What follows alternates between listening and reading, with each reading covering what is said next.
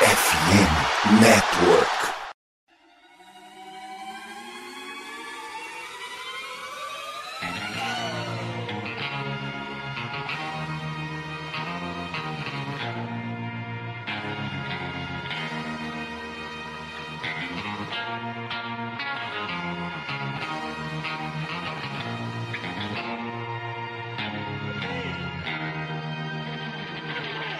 Fala galera, estamos de volta com o seu e Believe Podcast, o seu primeiro podcast sobre Golden State Warriors do Brasil. É, depois de algumas semanas aí, a gente se reuniu novamente para falar sobre o time da Ponte, o time de São Francisco. E hoje tem novidade, hoje tem estreia.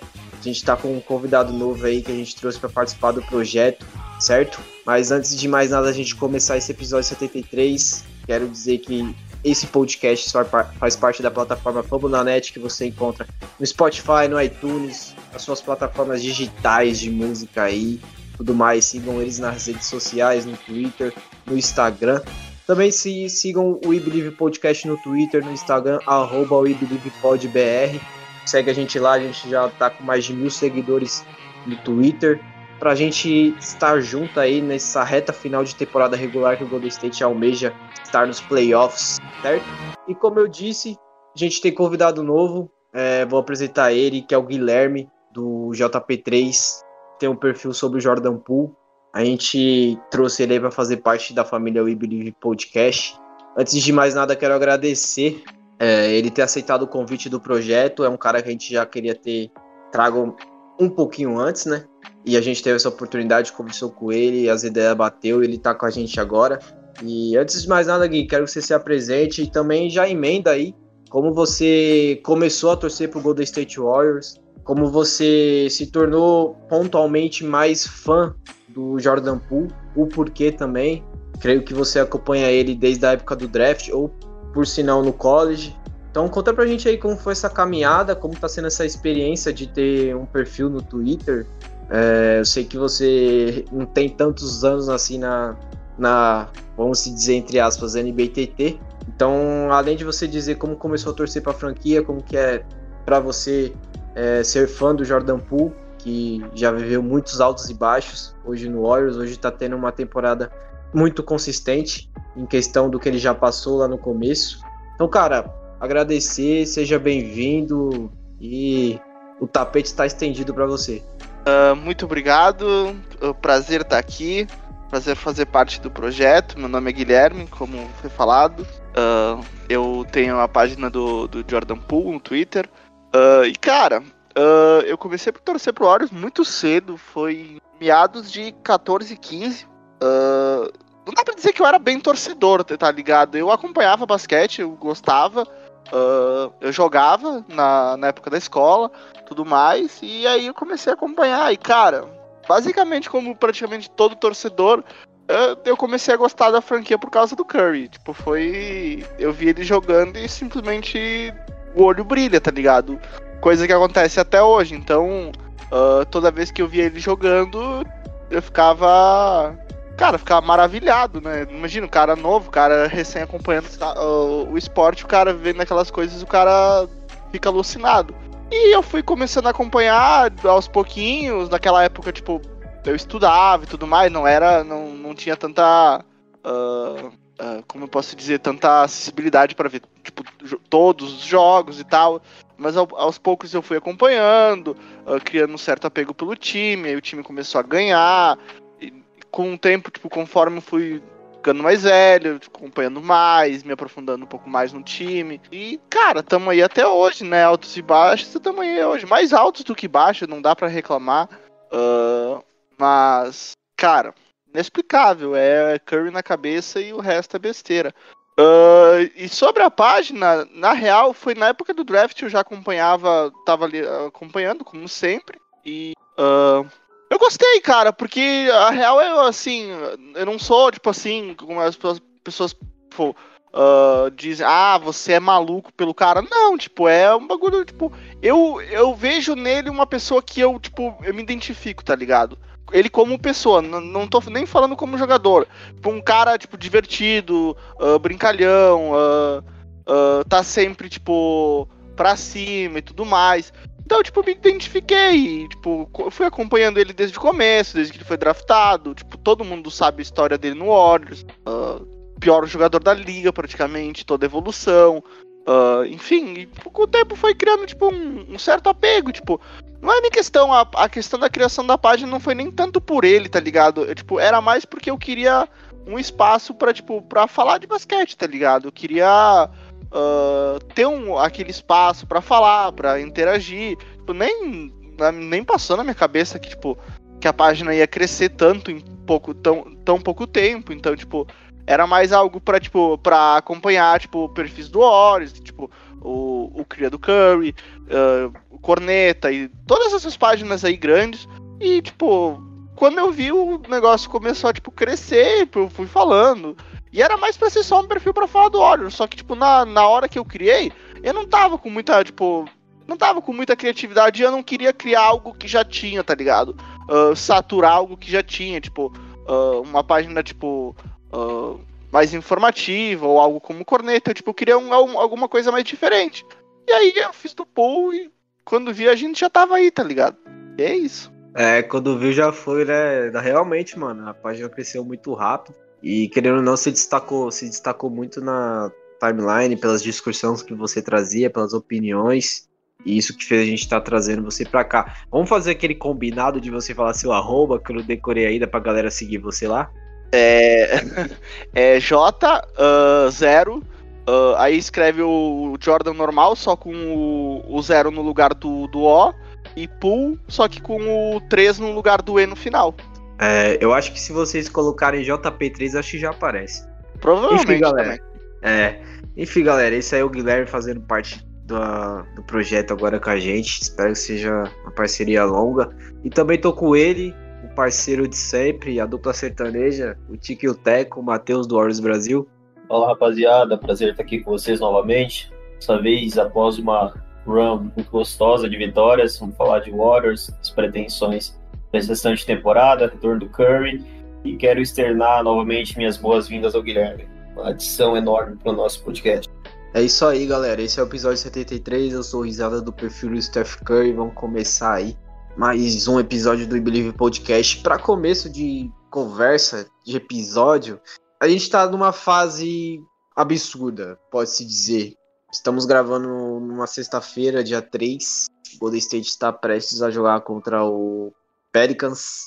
E aí a gente emplaca quatro vitórias seguidas em casa, que a temporada inteira, 95% da. Eu disse dizer até que 99% da, da temporada foi o nosso ponto, é, ponto forte, ponto positivo, que a gente ganhava muitos jogos dentro de casa.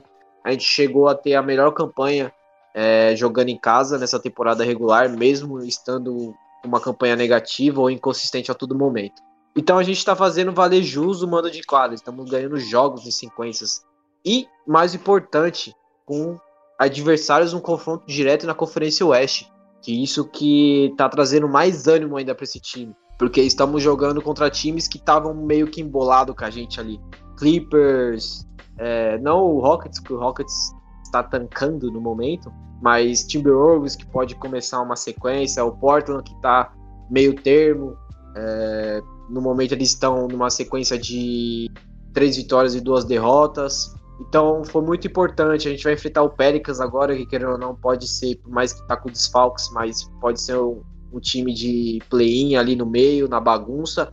E nessa sequência de quatro vitórias a gente se livrou desse embolo, pode-se dizer. Não que a gente está numa sequência assegura que pode perder dois jogos e ainda continuar na quinta posição, que é a posição que a gente está no momento mas sim que a gente se distanciou um pouquinho daquele bolo que estava lá de baixo, o Lakers, que precisa vencer a todo custo, porque até então a gente estava num sentimento muito negativo, até pelo play-in, porque o time estava numa sequência inconsistente tão grande que não conseguia emplacar mais de uma vitória seguida.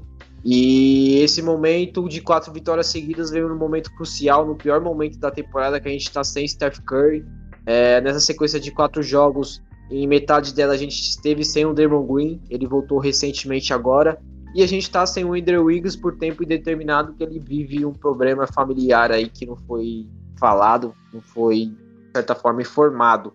Tanto que ele não vai jogar hoje contra o Pelicans e creio também que não vai jogar contra o Lakers. E aí o Steph Curry sai a notícia que ele vai voltar contra o Lakers. Até então não, não sabia se ele ia voltar contra o Lakers ou contra o Thunder ou contra o Memphis. E agora, recentemente, acho que ontem, sai a notícia que ele pode estar como provável contra o Lakers. Então é uma sequência de se comemorar muito. Foram jogos em casa, numa intensidade que a gente melhorou muita coisa, que a gente vai falar ao decorrer do podcast. E eu vou começar com, com o Guilherme, que é o, a estreia dele, né? Queria que ele passasse um pouquinho do ponto de vista dele, do, do que ele acha que foi muito bom nessa sequência de quatro jogos para a gente ter conseguido essas vitórias.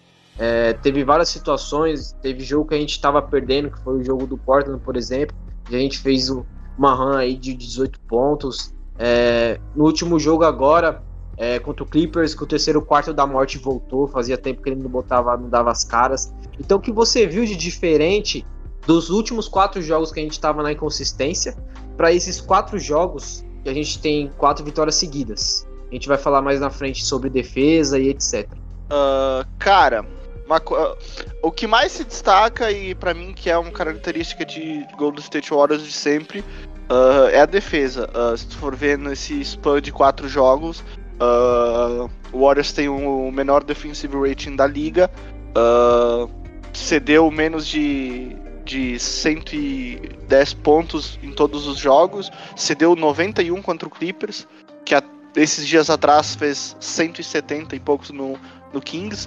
Então, tipo, eu, convenhamos, o Clippers estava completo. Paul George, Kawhi, Kawhi Leonard. Uh, completo não, eles estavam desfalcados, tinha dois desfalques, mas enfim, os principais jogadores estavam em quadra. Cara, uma assertividade enorme na, na defesa, todo mundo se esforçando bastante, todo mundo uh, cumprindo o seu papel, executando o plano de jogo. Foi algo que o Draymond Green destacou uh, na, na coletiva, que o time está focado em executar o plano de, eh, de, jogo defensivo, todo mundo está uh, dando o seu melhor, prestando atenção nas suas funções.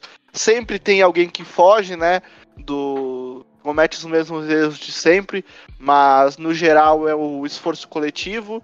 Uh, no ataque a gente tá uh, nas costas do Clay na maioria dos jogos. Dessa vez, ontem foi o Pool que, que tomou conta do jogo, mas o Clay vem com uma consistência ofensiva que eu me arrisco dizer, talvez seja o melhor Clay Thompson ofensivamente que a gente já, já viu.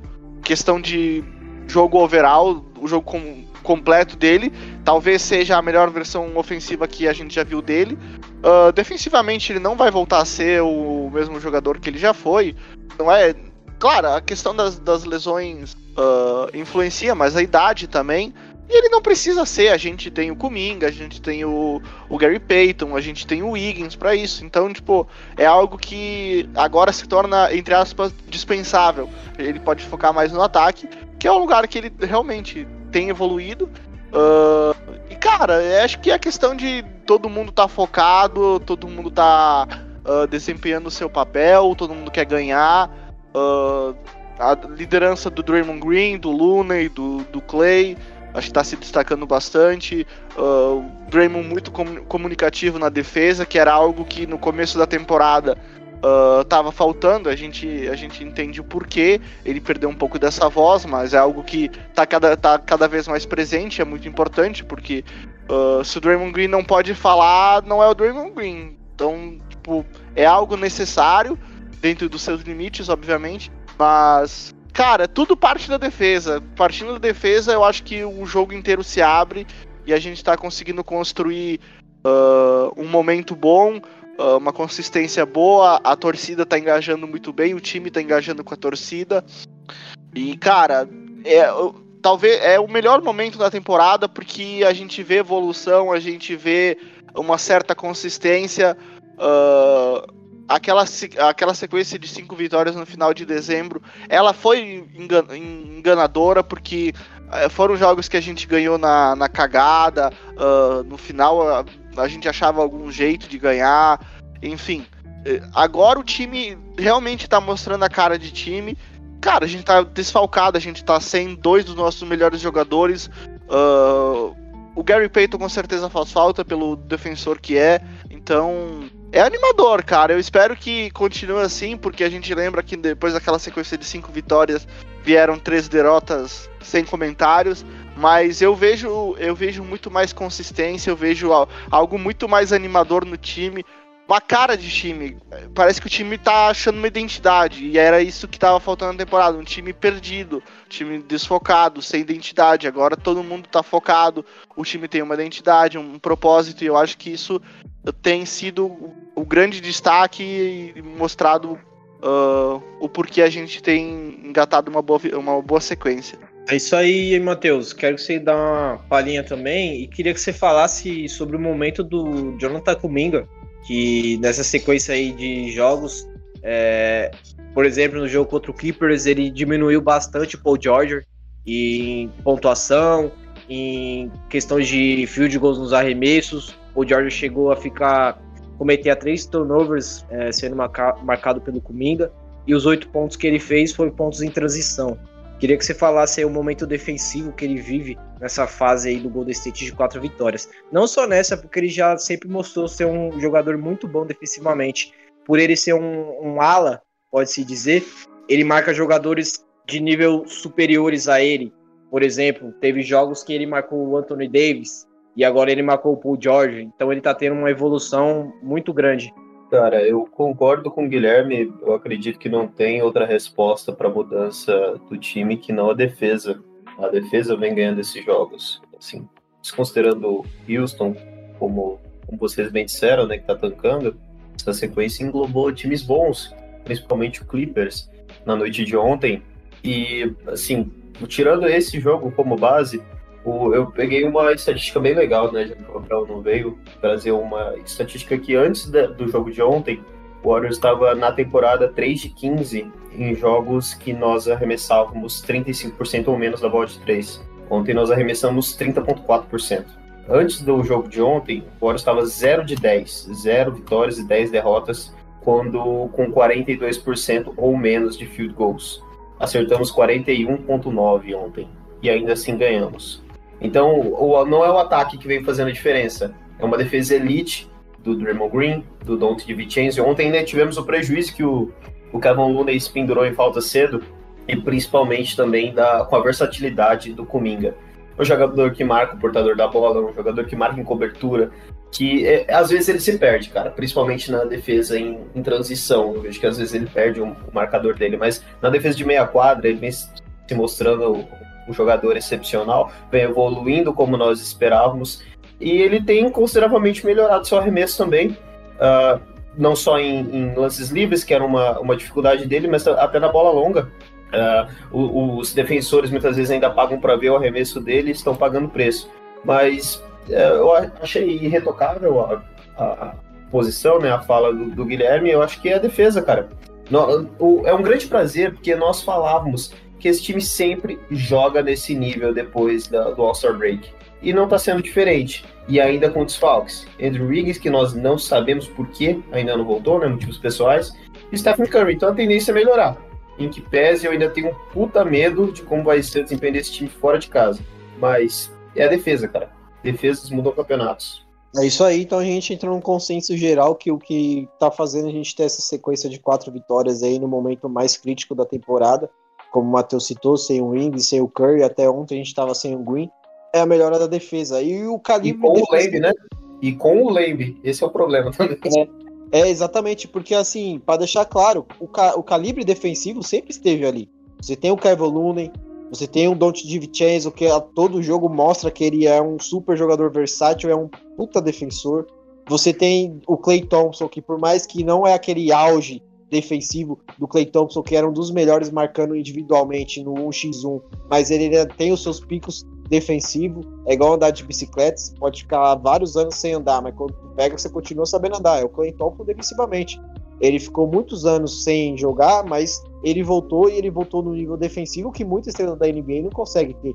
Lógico que não é aquele Clay Thompson de antes, mas ainda é um nível altíssimo de para ser um cara decisivo defensivamente nos playoffs, numa série de finais, como se mostrou no último título. Você tem o Kuminga, como o Matheus comentou, que, cara, é absurdo. É, a gente não consegue tipo, dizer, analisar o, como vai ser o teto desse moleque. Porque teve, nessa sequência de quatro jogos, ele teve muitos arremessos de média distância. Que ele mesmo criou o próprio arremesso e ele conseguiu acertar e foi uma parada bizarra. Se ele melhorar isso, aperfeiçoar isso, ele vai se tornar um jogador muito imparável. Ele vai passar muita quadra pro Steph Curry, pro Clay Thompson no futuro próximo. E para completar também, Dermot Green, por mais que ele veio nessa, nesse finalzinho da sequência de quatro vitórias, mas ele sempre se mostra o porquê ele é um dos maiores defensores da história da liga. E cada vez dá aquela tristeza em saber que possivelmente o cara não vai ficar, vai sair. E como a gente vai se virar sem ele. Mas é isso, galera. Esse foi o nosso ponto de vista sobre essa sequência de quatro vitórias. E eu ia fazer essa pergunta é, sobre o Clay Thompson. É, se ele tá jogando o melhor basquete da sua carreira nesse momento da temporada. Por que eu digo carreira? Não a temporada no, no, plural. Ah, vamos analisar desde o primeiro jogo até o último jogo que foi agora contra o Clippers. O momento da temporada, esse momento sem Steph Curry, jogos que ele é, marcou 32 pontos, 42 pontos, tendo 12 bolas de 3. Esse é o melhor Clay Thompson da carreira, porque eu vi alguns insiders reportando que muito se fala nisso, que esse momento de agora é o melhor Clay Thompson pela situação de você não ter o Curry, pela situação de você é, não ter o Wings, pela situação de, de, alguns jogos realmente era só ele, porque o Draymond não estava jogando. O Draymond voltou recentemente. Então eu quero a opinião de vocês. Esse momento da temporada regular é o melhor Clay Thompson que a gente já viu, Matheus? Depende. Depende. Eu acho que o auge dele já passou. Eu acho que ele já jogou em um nível maior. Mas eu acho que ele está mostrando mais versatilidade. Agora, sem o Curry, né? principalmente agora, né? Nesse período sem o Curry. O, nós já falamos muitas vezes aqui no, no podcast, principalmente o Abraão falou, que quando ele retornou de, de lesão, ele começou, aumentou o número de vezes que ele faz coisas que ele não fazia tanto antigamente. Não. Uh, assim, ele, ele infiltrava muito antigamente, uh, cortando sem a bola para receber, fazer bandejas. Ele, ele passou a infiltrar mais para enterrar como ele fez no primeiro lance, na primeira cesta dele, né, no, naquele jogo contra o Cleveland em janeiro do ano passado. E ele vem se tornando um, um playmaker para si melhor.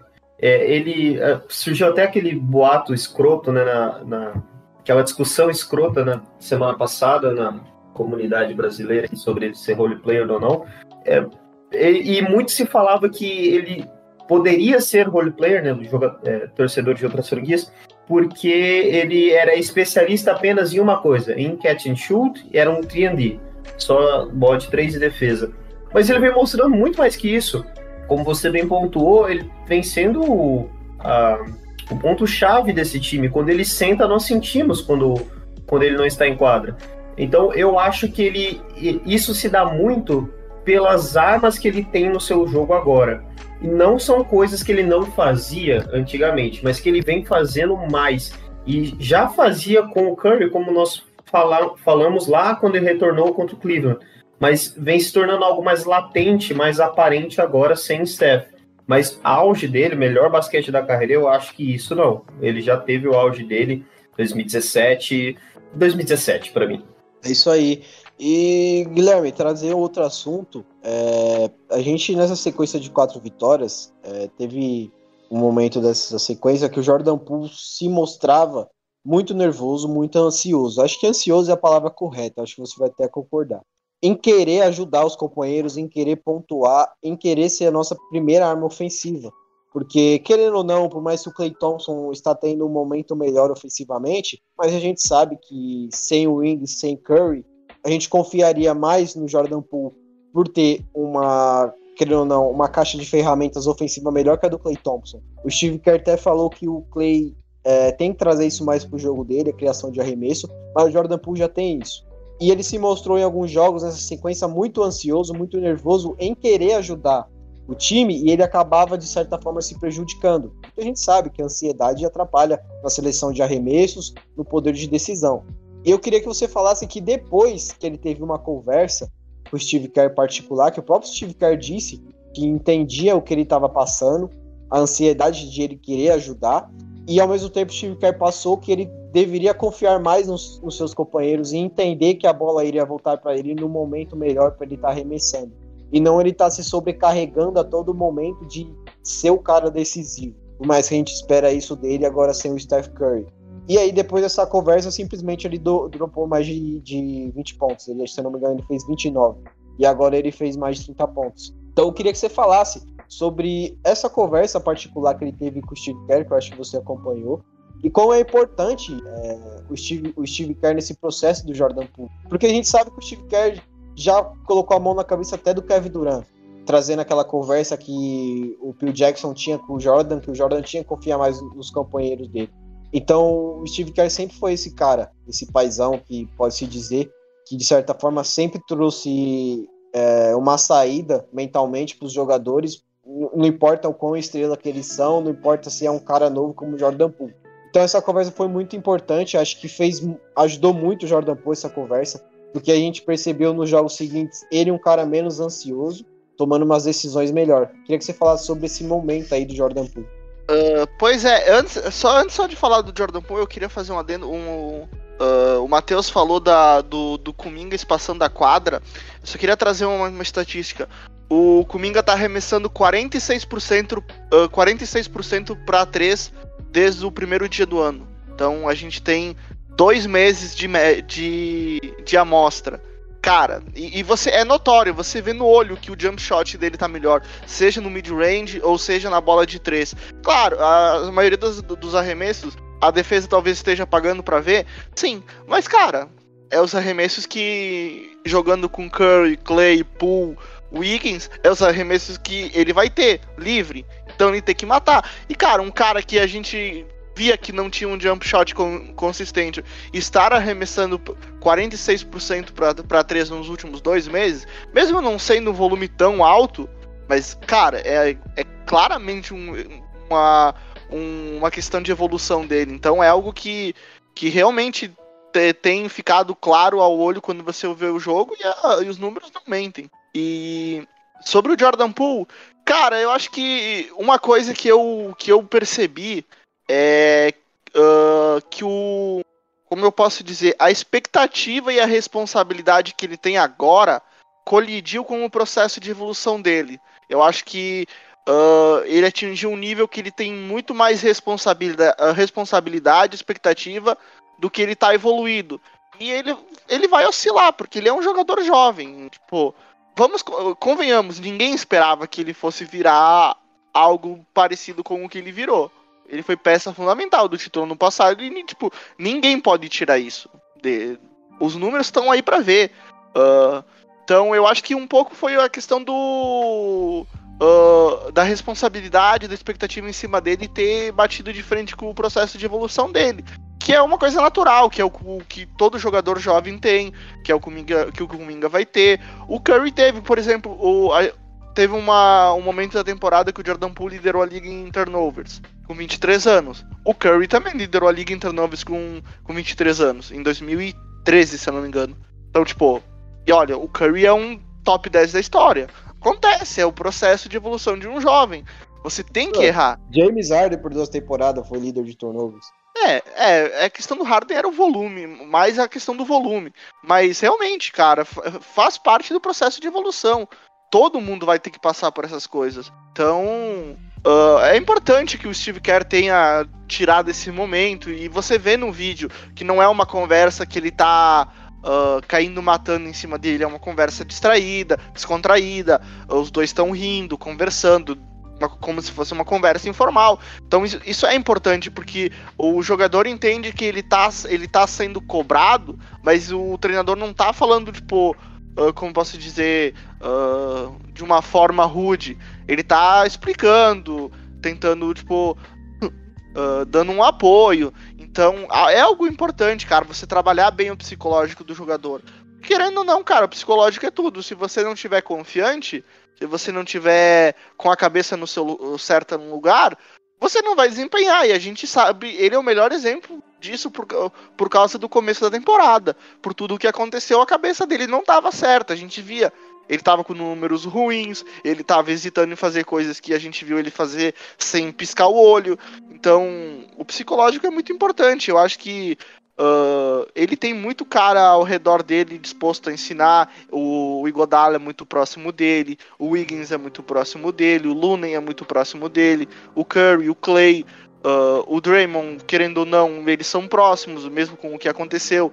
Uh, os dois têm, dividem o, o armário fica um do lado do outro desde que o Poole foi draftado. Então, cara, é importante. Ele tem, ele tem confiado mais no, nos companheiros, ele tem tomado decisões melhores. Ele ainda, ontem, por exemplo, ele ainda, ele ainda tentou uns, alguns arremessos ruins, mas no, quando ele, tipo, no, principalmente no, no primeiro tempo, ele, ele teve muitos arremessos ruins. No segundo tempo, ele, ele fez praticamente todas as jogadas certas. Ele errou arremessos, mas eram arremessos que, tipo, eu olho e fico tranquilo com ele errando, porque eram bons arremessos, eram arremessos de qualidade. Pô, você vive com esses arremessos, você vive com ele errando esses arremessos, você vive com o Clay errando esses arremessos.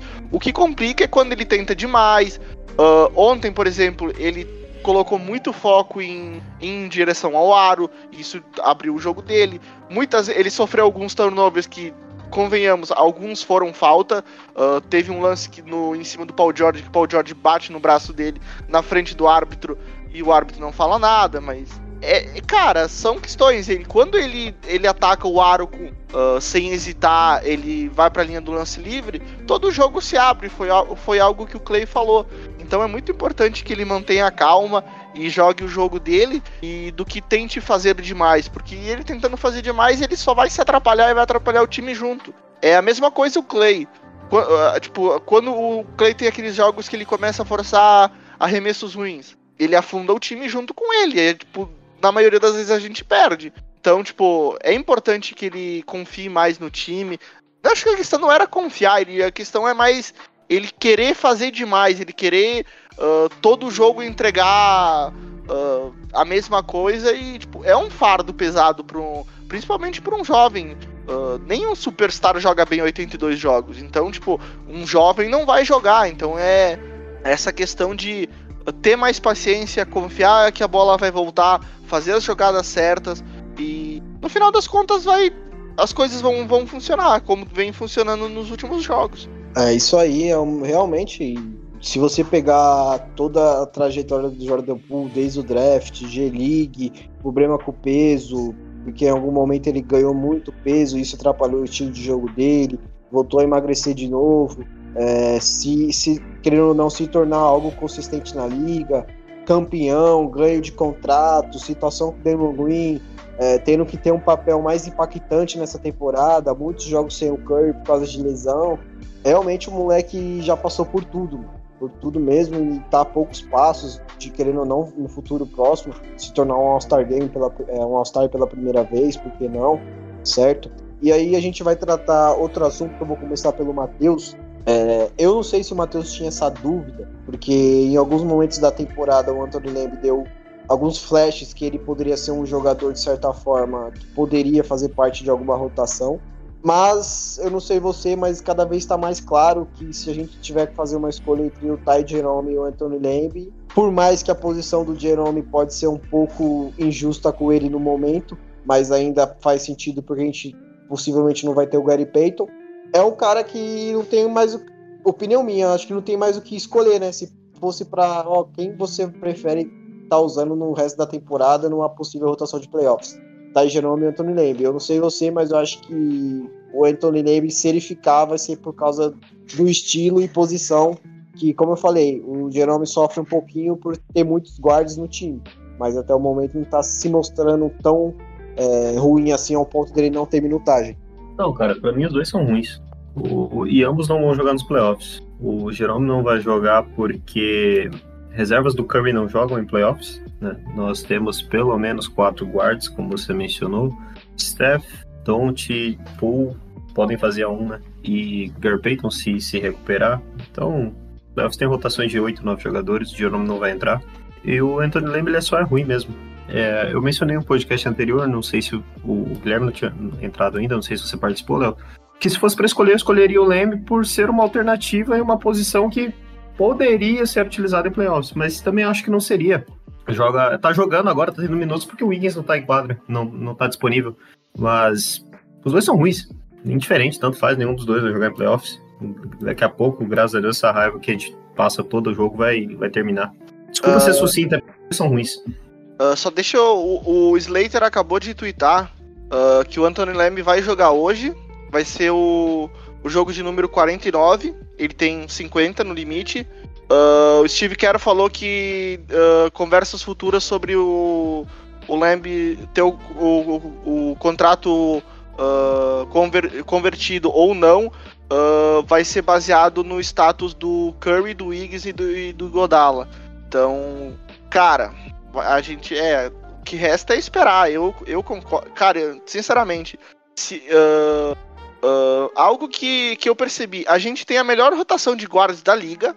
Você pode colocar no papel. Não tem um time que tem uh, uma rotação de guardas que a gente tem. Curry, Clay, uh, Poole, Dante, Gary Payton e Ty Jerome. São seis caras que têm condições tranquilas de jogar 20 minutos por noite, por exemplo. Uh, só que, cara, a nossa rotação de frontcourt é provavelmente é a pior da liga. Quem que a gente pode confiar? Kevon, Draymond, Wiggins, quando saudável, quando estiver jogando. Claro, a ausência dele é totalmente justificável. E o Kuminga, que é um cara que vai oscilar, porque a gente é jovem. Então ele vai cometer erros. Então a gente tem que ter plena consciência disso. São quatro caras. deixa, deixa eu fazer um adendo pra você colocar no raciocínio. Você acha que pela falta de minutagem, pela falta do plano de jogo, que a gente não sabe o que acontece nos treinos, é, para a gente ter uma opinião, é isso que está acontecendo. Moses Moody, você acha que se ele tivesse sido um jogador com mais minutagem, cumprindo o seu papel, é, porque a gente sabe que tem jogos aí que o Kuminga joga bem, mas ele traz 10 pontos, mas ele faz o papel que está empenhado para ele fazer. Você acha que se ele tivesse com minutos, o Anthony Lamb estaria, a gente estaria tendo essa discussão sobre ele? Se o, se o Moody estivesse jogando, a gente teria discussão sobre o. sobre o. o Lamb. Cara, eu acho que não. Mas a questão é que do Moody é, é complicado. Uh, porque, cara, me dói dizer isso porque se for procurar no meu, no, no, meu perfil, tem um tweet antes da, da temporada que me perguntaram qual era o jovem que eu tinha mais expectativas nessa temporada. Eu falei que, que era o Muri que eu realmente eu tinha muita expectativa nele, me parecia um cara muito mais pronto, simplesmente regrediu, tá ligado? Tudo que a gente viu ele fazer de bom na temporada passada, uh, ele fez parte de um jogo de da rotação de, de final de conferência, cara, como o calouro. Não sei, cara, é complicado. Eu esperava muito mais dele, cara. Talvez o Steve Kerr tenha falhado sim no começo da temporada em dar minutos para ele. Uma sequência, tipo assim, de. Uh, 10 a 15 jogos jogando 20 minutos por noite, 15 a 20 minutos por noite, para ver se ele, tipo, com sequência, com ritmo, ele pegasse. Talvez o, o Kerr tenha falhado nisso, não, não dá para negar. Mas, cara, toda vez que ele entrou, é, é, é raro os minutos que, tipo, a, as oportunidades que ele tem, tá ligado? Que, que ele tem e aproveita.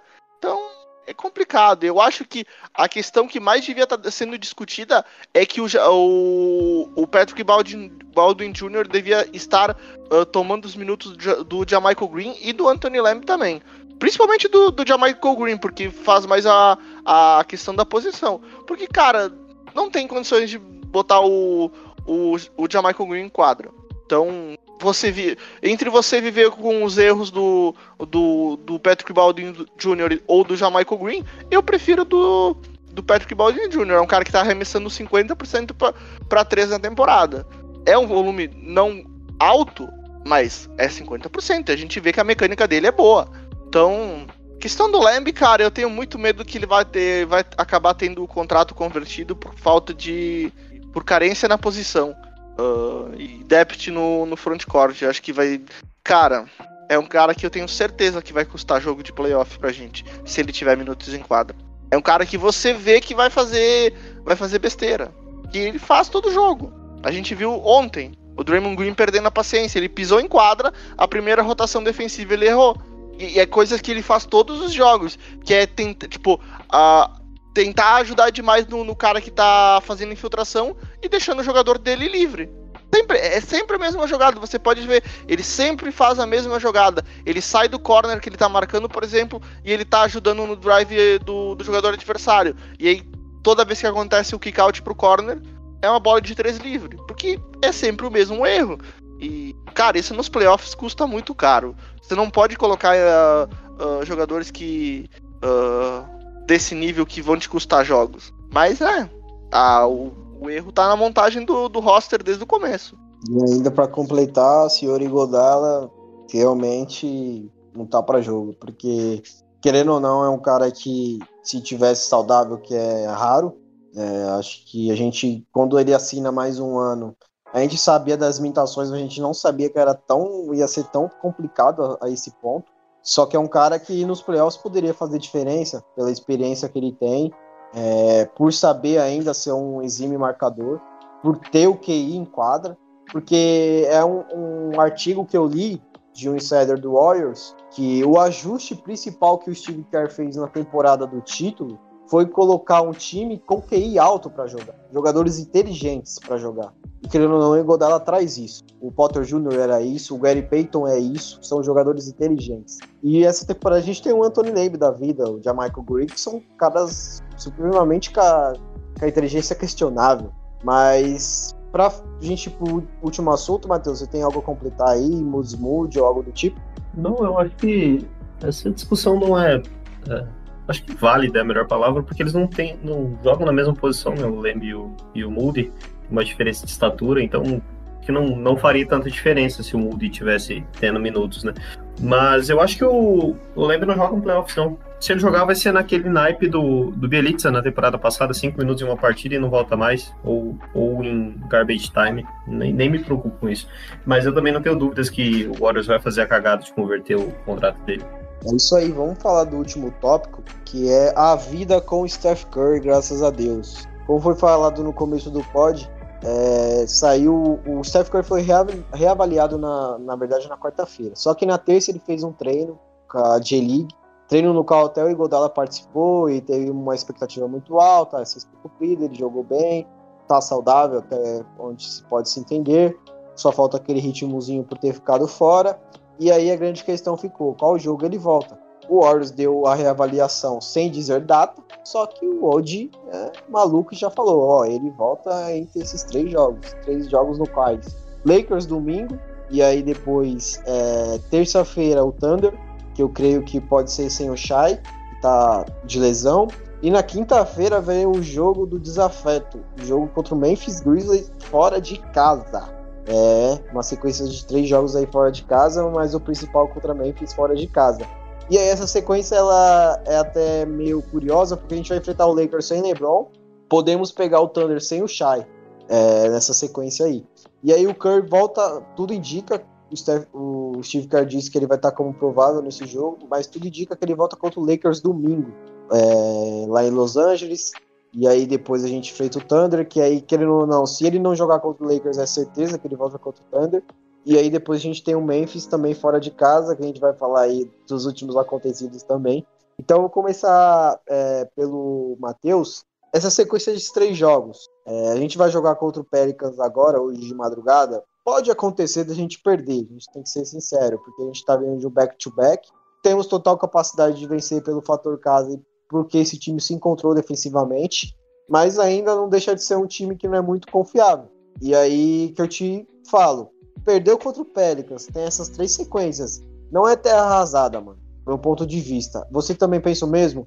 Se a gente perder esse, esse Pelicans aí e for pegar o Lakers com o Curry voltando sem LeBron, por mais que o Lakers pode ter dado uma melhorada com essas trocas, é, não é terra arrasada, né, mano? Você concorda também? E seu ponto de vista sobre esses três jogos? Terra arrasada eu não, eu não chamaria, mas eu acho que é importantíssimo, imprescindível essa vitória hoje, porque nossa sequência vai ser pesada a partir do, da semana que vem. É, eu não tenho dúvidas que o Curry vai voltar numa boa forma, assim como ele, como ele estava antes da lesão, antes das lesões.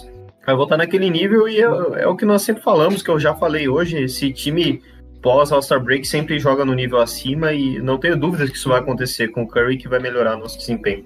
Mas eu, eu estou mais intrigado, cara, como eu falei mais cedo, com em como vai ser o nosso desempenho fora de casa. Principalmente porque nós, nós temos, além de um jogo importantíssimo e dificílimo contra Memphis na semana que vem, que me preocupa, inclusive, a fisicalidade com que aqueles animais jogam, porque eles têm uma rivalidade imbecil conosco. Mas depois disso, nós ainda, ainda enfrentamos Milwaukee, Phoenix e, e, Los Angeles Clippers novamente. Então é uma puta sequência importante. Não adianta nada ganhar 4, 5 jogos em casa e perder 5 na estrada. Por mais que Milwaukee Phoenix seja em São Francisco. Então, cara, eu quero muito ver esse time fora de casa. Eu acho e espero que o Clay vai descanse contra o Oklahoma para que ele venha nessa sequência voando, que ele jogou muitos minutos e muitos jogos agora após All-Star Break. Joga agora mais um back-to-back -back hoje contra New Orleans. Então, eu acredito que seja um, um bom, uma boa data para o retorno do Curry o jogo contra Oklahoma. Mais do que contra Los Angeles. Nós já enfrentamos eles e fizemos um jogo duro até na, a, na semana passada, né? Uns sete dias. Então eu, eu esperaria que ele voltasse contra o Oklahoma, mas pô, Los Angeles, jogo em LA, transmissão nacional nos Estados Unidos da ABC, ele vai voltar domingo, não tem outro jeito. E sem LeBron ainda, né? Que torna um pouquinho a nossa vida um pouco mais fácil. Assim, eu acho que sem o, o D'Angelo Russell também. É, tá questionável até o momento. Mas eu acho que é, esse, pode esse que jogo, esse jogo contra o Lakers seria importante ganhar para uh, para ter o tiebreaker em cima deles. Eu não acho que que a gente vai ficar próximo na tabelas porque eles têm eles têm que ganhar muito jogo para é, subir. E aí vai ser o LeBron, né, que veio como eu... soco na barriga pros caras. Eu já tô pensando é. em passar o King. Você tá pensando no décimo segundo chegar na gente? Não, ele ah, mas que, eu... Tipo assim, pela posição que a gente tava antes dessas quatro sequências, a gente tava preocupado em descer mais, isso é fato. É, exatamente. Tipo... A gente, vírgula, eu sempre falei que tinha certeza que ia pra playoff direto. Não, beleza, mas era um momento preocupante, não deixava de ser, mano. Sem Curry, sem Wings, era preocupante, pô. É, é, não, a questão é, tipo, eu, eu confio plenamente porque eu, agora, agora eu vejo evolução no time. Eu vejo um time com identidade, com propósito para jogar e tudo mais, focando em ser o Golden State Warriors, da defesa pro resto. Mas, cara, nunca é demais se prevenir, tá ligado? Porque, uh, vamos usar uh, de exemplo a temporada passada. Uh, a gente foi a seed 3 no Oeste. Mas a gente, a gente teve o, uh, o mando de quadra na, nos playoffs. Por quê? Porque a gente teve um recorde melhor que da outra conferência. E, sabe, a gente ganhou esse. É, uh, o direito do, do, do, do home court na, nas finais, ganhando do, do Miami Heat fora de casa com uh, só o Poole e o Wiggins jogando. É, é, é, foi o Poole, o Wiggins e o Kevon que jogaram. O resto todo mundo foi poupado. Então, tipo, cara, no final das contas, uh, você ter o tiebreaker importa. E, tipo, por exemplo, a gente já não, a, a, gente já não consegue passar o Suns tendo o mesmo recorde que eles, porque a gente perdeu o tiebreaker para eles. Eles ganharam os três jogos na temporada até aqui. Então, tipo, no final das contas, tipo, esses confrontos importam.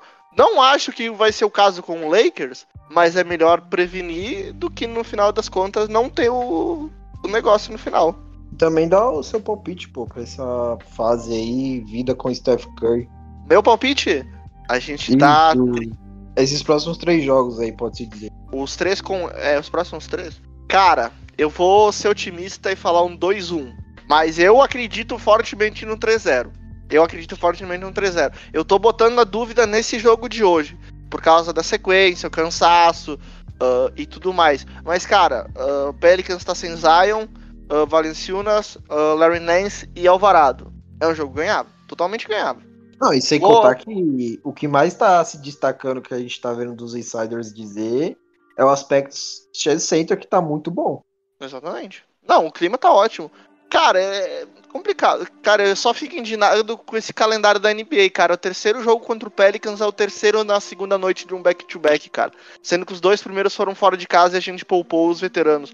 Cara, tipo, é, é, é muita palhaçada você montar um calendário assim, cara. É dois jogos que foram, tipo, a gente deu de graça pros caras. É, isso aí é uma coisa que realmente. Depois os caras reclamam porque nego tira, pé, tira o pé no All-Star Game. Ninguém Ninguém não gosta de, de, machucar em temporada regular por causa dessa sequência de jogos. Imagina se se machucar no All-Star Game, por exemplo, que você quer trazer entretenimento pro público.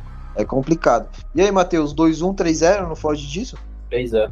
Oh, e mudando de opinião, eu acabei de ver o, é, um tweet em que o Guilherme mesmo fala disso há seis minutos atrás, com os desfalques aí de Zion, Alvarado, Valanciunas e Levinense.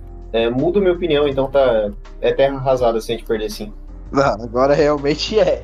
A situação mudou. É, é... England Basketball Club. Já tô arrependido de ter colocado a minha multi pro Golden State. Mas eu vou trazer um, último tópico pra gente finalizar. É, eu não sei vocês pensam mesmo. É, essa sequência de quatro vitórias, beleza, a gente melhorou muita coisa defensivamente. Mas é como o Matheus falou, é outro time depois da pausa do Star Game. E vem daquilo que a gente, o Matheus vai até lembrar, de podcasts anteriores. O quanto esse time cresce pressionado. O quanto esse time melhora. E aí eu queria trazer um, um ponto o quanto é bom você ter uma mentalidade vencedora dentro do time. O quão impactante você ter o Clay Thompson, o Dermond Green, o Steph Curry, o Iguodala, caras que já passaram por tudo nessa liga. Parece que eles pressentem isso, eles sentem o que vai acontecer. Porque quando a gente estava na pior fase, ganhando um jogo e perdendo dois, o Clay Thompson estava na coletiva dizendo: Ah, eu tô a gente vai playoffs. O Dermond Green tava declaração que o Oeste é nosso, até segunda ordem. E agora a gente emplaca uma sequência de quatro vitórias. Eu queria que vocês falassem sobre isso, a, o quanto a mentalidade é, vencedora que eu creio que a gente é uma das poucas franquias que pode ter. Três caras, quatro caras contando com o Godala e cinco com o Steve Kerr. O quanto é, isso é absurdo começar pelo Guilherme. O quanto traz de impacto de você. Eu até falei isso no meu perfil. De jogadores novos como é o Kuminga, o Moses Moon, Jordan Poole, de ver o time nessa inconsistência olhar para o lado ver o Draymond Green falando na coletiva, não, a gente vai estar nos playoffs. E claro que esse entendimento é passado no dia a dia, no treinamento, nos jogos. E quanto impactante você pensa nisso? Que esses caras, além de ser vencedores e nos, dar, no, nos ter dado a alegria de quatro títulos, eles saberem como que é a rédea. Que não importa você estar tá liderando a liga é, com a melhor campanha, que já aconteceu com a gente de ter a melhor campanha em 2016, dar a vida na regular para chegar catando cavaco nos playoffs. Isso fez até diferença na série contra o Celtics. O Celtics estava desgastado, muito desgastado fisicamente. Então eu queria que você falasse sobre isso, o quanto é impactante e bom ter caras nesse nível. Cara, é uma via de duas mãos. Uh, começar pelo positivo. Realmente é muito importante, cara. Você tem que ter a mentalidade, você tem que ter a confiança. Uh, porque, cara, se você não tem a mentalidade vencedora e você não tem confiança em si mesmo, no seu time, você não pode fazer parte de um. Você não pode ser um atleta de alto nível, você não pode fazer parte de um time que briga por título. Então, é muito importante, não tenham dúvida disso. Uh, você cultivar uma cultura vencedora desde o começo, você trazer jovens para essa cultura. Só que, tipo, a questão não é, é importante você trazer isso para os jovens, mas é importante, é importante os jovens aceitarem. O Pool aceitou, por exemplo. O Pool aceitou uh, a cultura. Ele quer ganhar. A gente viu isso mais de uma vez. O Kuminga, no começo, ele não, ele não tinha essa mentalidade. Vocês lembram que uh, no começo da temporada ele, ele teve um, um período de tempo que o Steve Kerr bancou ele, porque a atitude dele não estava correta. E o que aconteceu depois que ele voltou a jogar? Nunca mais saiu. A única vez que ele saiu da rotação foi quando ele se machucou. Não joga o suficiente ainda? Não, eu acho que ele, ele pode jogar ainda mais, mais minutos. Mas ele tá no caminho certo. E tudo isso se passa pelo. pelo pela, entre aspas, punição que o, que o Steve Kerr deu. A atitude dele não estava correta, ele tava, tipo, uma postura errada, com uma atitude errada dentro de quadra, não estava fazendo o que estava sendo pedido. E quando ele foi pro banco, isso foi corrigido. E hoje é um dos, um dos nossos melhores jogadores. E a cada jogo que passa, a gente fica abismado com o quanto ele vem evoluindo. Uh, mas uma coisa que me incomoda bastante nessa questão da mentalidade é. Nessa temporada, por exemplo, a gente for ver os jo jogos uh, grandes que a gente jogou. Uh, as duas, os dois jogos contra o Celtics. A gente ficou a 20 segundos de ganhar os dois. E nos dois a gente jogou bem pra caralho. Uh, contra o Memphis dois os dois jogos a gente jogou pra caralho. Principalmente do Natal. Do Natal a gente não tinha o Curry, a gente não tinha. Se eu não me engano, a gente não tinha o Wiggins, eu acho. Não lembro se o Wiggins estava ou não nesse jogo. Mas enfim, o time cresce nesses jogos. Só que ao mesmo tempo a gente vê que em jogos que, entre aspas, não vale nada, o cara entra com o freio de mão puxado. e nessa temporada acabou custando um pouco caro, porque a gente uh, foi ficando para trás na classificação, foi acumulando derrotas. Aí agora tem que subir a intensidade e correr atrás do prejuízo. Tipo, de certa forma é perigoso. A gente vê que o Draymond, o Draymond tá aí batalhando uh, algumas pancadas, algumas lesões, uh, acabou de perder jogos. É por isso, por exemplo, o time da temporada passada, a gente começou a temporada tão bem, acumulando tanta vitória que o, a gente não teve o Clay por metade da temporada. A, o Otto perdeu jogos, era sempre poupado na segunda noite de back-to-back. -back. O Clay, quando voltou também. O Draymond perdeu tipo, praticamente metade da temporada. O, o Steph perdeu a parte final da temporada. E a gente tinha essa gordura para queimar, tá ligado? A gente acumulou vitórias. Só que esse ano é o contrário. Agora a gente tá no final da temporada, correndo atrás de vitórias por causa. Tipo, vamos botar, tipo. A gente tem aquele gráfico tem 10 jogos que a gente teve o jogo tipo, administrado e perdeu, com uh, lideranças grandes e entregou o jogo. A gente perdeu duas vezes pro Magic, a gente perdeu pro time da G-League do Suns. Tipo, os caras estavam sem os quatro principais jogadores. A gente perdeu duas vezes para Detroit. Uh, a gente entregou praticamente dois jogos pro Pelicans. Agora são jogos que acabam fazendo uma certa falta, mas nunca é, nunca é ruim ter uma mentalidade vencedora. Mas às vezes eles entram com o freio de mão puxado porque não é um jogo que, entre aspas, importa tanto. Agora a gente vê que importa. No começo da temporada não importava, tá ligado? É só isso a minha questão, mas realmente a mentalidade vencedora é tudo. A gente não teria quatro títulos uh, e seis finais em oito anos sem essa mentalidade. Isso é fundamental em qualquer franquia vencedora, você ter, part... ter, ter a cultura e ter a mentalidade de vencer. E aí, Matheus, a caceta cresce mesmo, não tem jeito? Cara, sim, eu acho importantíssimo, pô. Não só para os jogos, mas pro time mesmo, né? Até para os veteranos que vêm de outras franquias que, que estão acostumados com o fracasso aqui. Aqui nós não estamos acostumados com isso. O, o Draymond sempre, sempre fala isso, sempre puxa essa energia positiva. A gente sabe que o, o Igodala só tá no roster por isso, que, que ele não veio para jogar esse ano. E o próprio Draymond, agora durante a, a pausa do, do All-Star Break, não, não lembro exatamente as palavras, mas ele gravou um podcast em que ele falava mais ou menos assim que é, nós como Golden State, né, sempre falamos que, que tá tudo bem, que a gente sabe como, como uhum. fazer, como chegar lá, mas não é só falar, que a gente tem que mostrar, tem que fazer. E, porra, começamos a fazer. E ele tá jogando numa garra que, porra, de jogos grandes. Ele tá tratando os jogos como big games. E parece que isso está se estendendo para o time. Uh, concordo com o Guilherme o, o, com a questão do, do Comiga mudar a mentalidade dele. Eu acho que, que isso vem até da confiança que o Kerr depositou nele, né? Uma via de mão dupla. Hum. Ele é, mostra que merece a oportunidade e a oportunidade hum. dele, a, o, o, nível em que ele, que ele joga também traz confiança para que ele possa evoluir mais ainda. É, então, cara, é, eu tenho expectativas positivas. É, é o confronto de ontem, para mim, era chave para a mentalidade do time. Porque, pô, uma coisa é você espancar o Rockets, outra coisa é você espancar o Blazers sem o, o Simons, outra coisa é você pô, ter um confronto direto ali pela quinta seed. E apesar de ter sido em casa, os caras estavam completos, só não tinham o, o Zubat. E o, você bem destacou, Léo, o, como o Kuminga conseguiu reduzir o desempenho do Paul George, é. como, como o BBJ conseguiu jogar até no ataque marcado pelo Kawhi Leonard, marca sexta, como o Clay vem bem, é, na, não só na bola de fora. Então, é, é algo que é, muda não só nos resultados, mas no aspecto anímico do time. E quanto mais vitórias, melhor é a tendência para o futuro. E a gente ainda vai passar o Kings. você gosta de deixar registrado para depois você falar que falou, né? Exatamente. Na real, Às na vezes... real, pra ser bem sincero, mano, eu queria pegar a sexta seed, porque eu queria pegar o Kings na primeira rodada. E a gente não passa o, o, o Suns, eu acredito. Como o Guilherme bem falou do tiebreak. É, agora com a chegada do Viúva vai ser meio difícil. Eu acho que os caras vão emplacar uma boa sequência de vitórias aí. Mas é isso aí, galera. Episódio 73 finalizado.